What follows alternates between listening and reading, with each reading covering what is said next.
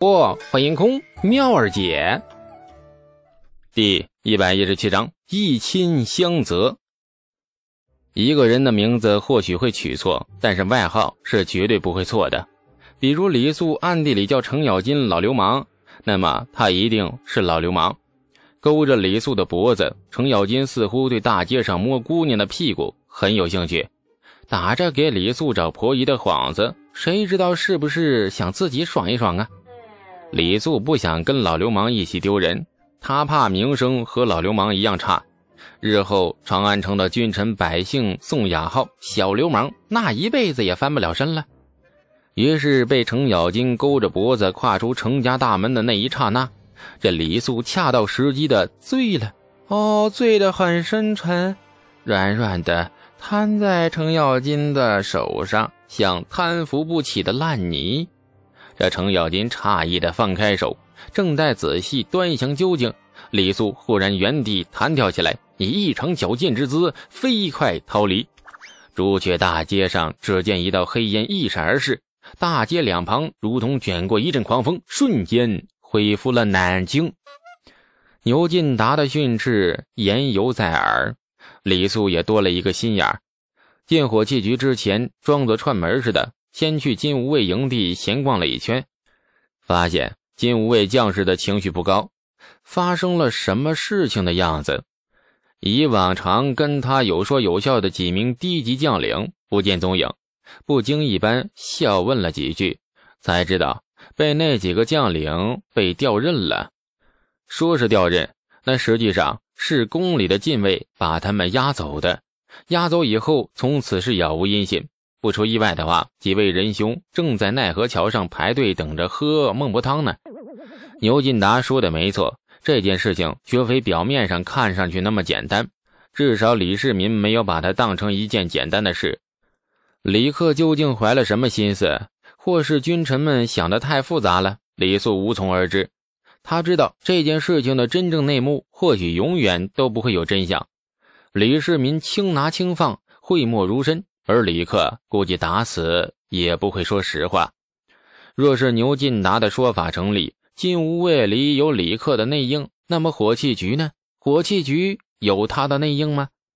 这几日，李素脸上有点阴沉，一副看谁都不顺眼的样子，看谁都用一种打量审视的目光，盯得火器局上下心中直发毛，都不清楚这位少年监正大人究竟怎么了。空气莫名的紧张低迷，唯有许敬宗上蹿下跳，表现得非常活泼。他总是以一副监正大人金牌卧底小心腹的身份自居，自以为是李素的心腹班底。李素自己都不记得什么时候给他这样的暗示啊，或者是明示啊。说实话，火器局里若要排一个监正大人信任榜单的话，那杨硕可能排第一，其次是陈塘。然后是各位文吏和工匠，许敬宗恐怕呀就得排到末尾去。当然了，许敬宗也不是什么都排到最末的。若是暗地里有一支冷箭朝着李素射来，这李素心中排名第一的肉盾挡箭牌肯定是许敬宗。那金牌卧底小心腹嘛，你不挡箭，你用来干嘛呀？晶莹剔透的小冰块在毒辣的阳光下发出了钻石般的璀璨光芒，然后。被李素扔进嘴里，嚼的是嘎嘣直响。东阳捂着小嘴儿，笑的是眼睛像两轮弯月，痴痴的看着他。哎呀，美得很！冰块入腹，只觉得一股沁入了骨子里的冰凉，在五脏六腑间来回的游动，像甘露般降临久旱的河土。哎，这李素发出了舒服的长叹。啊！区区小冰块，值得露出这副样子吗？东阳是咯咯直笑，李素白了他一眼。哎呀，穷人的世界你不懂啊！大夏天有口冰吃，莫大的享受。等一下回去，你再给我来一大碗啊！我给我老爹也尝尝。东阳笑着点头应了。自从上次马车里拉过东阳的手后，河滩边两人常坐的两块石头，不知怎的。这离得更近了。二人坐下之后，几乎那是肩擦着肩的模式。东阳觉得不妥，满面羞意的坐远了一些。李素又像那牛皮糖似的凑了上来，白皙纤细的小手冷不防的又被李素牵住。东阳大羞，想抽回来，奈何李素力气比他大得多呀。小手握在大手里有点凉，他的手指又长又细，柔弱无骨，因为紧张而微微沁出了细汗，带着一丝淡而不俗的清香，年轻的味道。哎，你，你放手！东阳气鼓鼓的瞪着他，你，你越来越过分了！不放！你手凉，你给我降降温。李素面不改色的说着蹩脚的借口。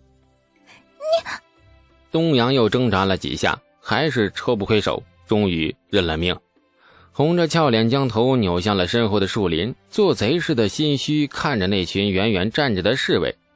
哎，你把那只手也给我。李素提出了更过分的要求，不给。你乖，听话，只握一只手，那不不不工整，很不对称呐，很难受的。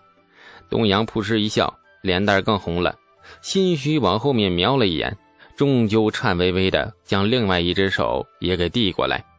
这是他第一次主动。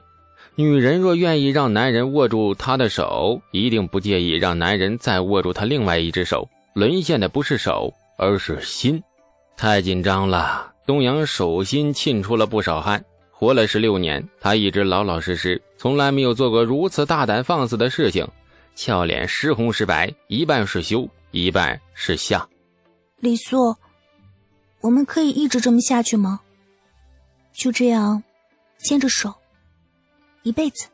东阳痴痴的看着那波光粼粼的河面，文讷般的问：“好啊，我们。”一直这么下去，可是好难啊！东阳露出浓浓的愁容，他和他的命运不由自己。握着那双纤细无骨又冰凉的小手，李素脑海里冒出了很多想法。他和他的命运掌握在李世民手里，如何才能够掌握在自己手里呢？或许。做一些不属于这个年代的东西，用来当做娶东阳的筹码，是一个不错的主意。只是跟李世民谈判时要注意技巧，不能让他觉得被拿捏了，不能让他认为这是一桩买卖。尽量说感情，要忠心。除了这个，李素似乎已经没有别的筹码了。大唐的公主历来只是与邻国和亲，或是许配给开国元勋之后。那这李素这种立过一点功劳，却没有任何家的底蕴，也就是家世的底蕴的功臣，能娶公主的可能性，为时不大。哎，你现在被父皇封为火器局监正，只听说火器这东西多厉害，真的很厉害吗？东阳好奇的望着他，算厉害吧，杀伤力很大，点燃一个扔出去。若是半空炸开的话，方圆两丈内人畜无法幸免。东阳有些吃惊，那岂不是很危险？火器局怎么造的？李素嘿嘿坏笑，嘿嘿，你在刺探大唐绝顶的机密哦，这可是大罪！快拿钱封我的口，十贯多少价？东阳气得捶了他几下。我跟你说正经话，你又这个样子。你既然是监正。造火器自然不必亲自动手，事情要交给工匠们去做。你离火器远一点，知道吗？知道。其实火器这个东西并不可怕，严格按章程操作，注意安全和火患，基本上没什么问题。上任开始我就出过安全规章守则，严令火器局上下必须遵守。规章守则？想知道吗？十块钱啊，我详细说给你听。每条解释清楚，保证让你觉得物有所值，而且宾至如归。一阵疯狂的龙掐手，伴随着东阳得意的咯咯笑声，接着“啵”的一声脆响，东阳惊叫，捂着被亲的脸蛋子，羞的是不可抑制的开始了第二轮龙掐手。李道正干了一件大事，所谓大事，仅指对他自己而言，因为他此生从来没有干过这么浪费且疯狂的事。东阳给李道正也烧上了冰块。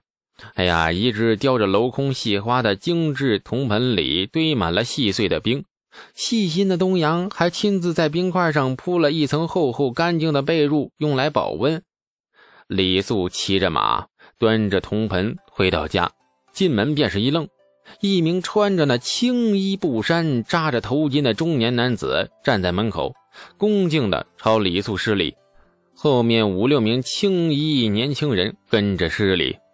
中年男子很敬畏，神情略见那几分惶恐和紧张。见李素愣神，赶紧上前自我介绍。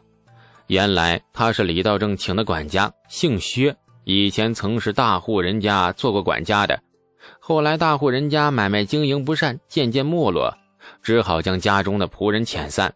李道正托了村里宿老打听，才将他请来，签的是十年活期。后面的五六个人自然是杂役。李素下马后，纷纷上前帮着牵马、扶尘，手脚颇为利落。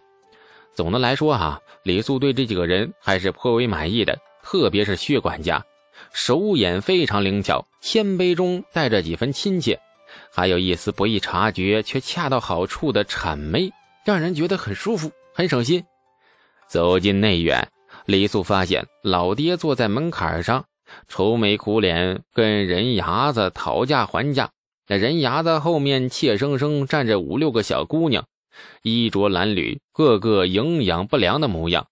他们的年龄不一，大的估摸呀有十三四岁，小的才八九岁的模样。还价似乎不太顺利。见李素回来，李道正两眼一亮，仿佛见到了救星。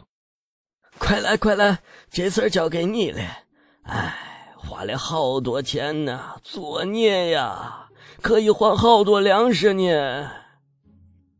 李道正心疼的直摇头。李素颇感兴趣，选丫鬟呢，跟那选美一样，很有意思的事情。真想发明一个转转椅，先背过身听声音，谁声音好听就猛地按按钮，哎，拍按钮，转转椅马上一百八十度掉头，然后站起来一起嗨。朋友们。感谢您的收听，去运用商店下载 Patreon 运用城市，在首页搜索海量有声书，或点击下方链接听更多小说等内容。